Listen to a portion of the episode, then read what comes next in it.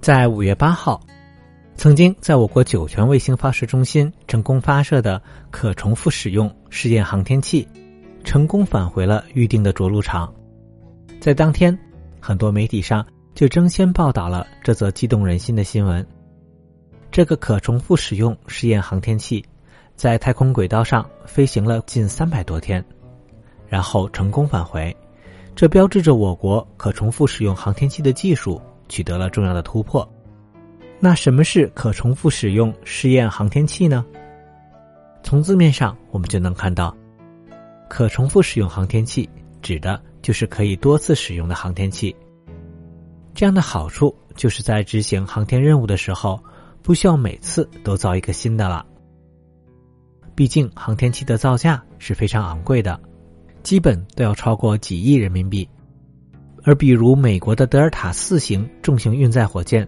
一次发射的成本甚至要高达二十亿人民币以上。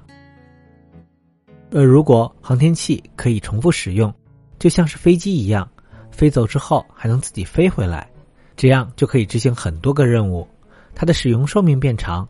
而执行航天任务的成本就会大大减少了。除了执行航天任务之外，可重复使用航天器技术的进一步发展，可以为人类进入宇宙提供更加便宜的方式，也能让更多的人参与到太空的旅游。这可能也是很多小朋友未来的梦想。那我国这次成功返回的可重复使用航天器，长得是什么样子呢？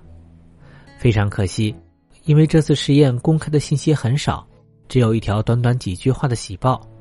所以我们还没有办法探知它详细的情况，这主要是因为这个项目目前还处于保密的状态。可重复使用航天器的技术非常复杂，研制难度也非常高，需要大量的时间和经费来研究开发，解决各种难题。比如如何让航天器在返回地球进入大气层的时候不会因为高温而损坏，或者在高度下降的时候。还能控制它的速度和方向，来保证能像飞机一样安全的落到地面上。还有如何能在之后重复执行任务的时候，同样可以保持和第一次一致的高性能以及安全性等等。所以，一旦有国家成功研制出了这项技术，就可以在民用或者军事领域进一步增强自己的实力，领先其他国家。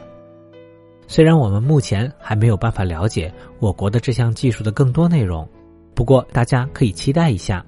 说不定在不久之后，这个在宇宙中可以来去自由的大家伙就能结束试验，正式上岗工作了。到时候我们会跟小朋友们讲讲更多详细的内容。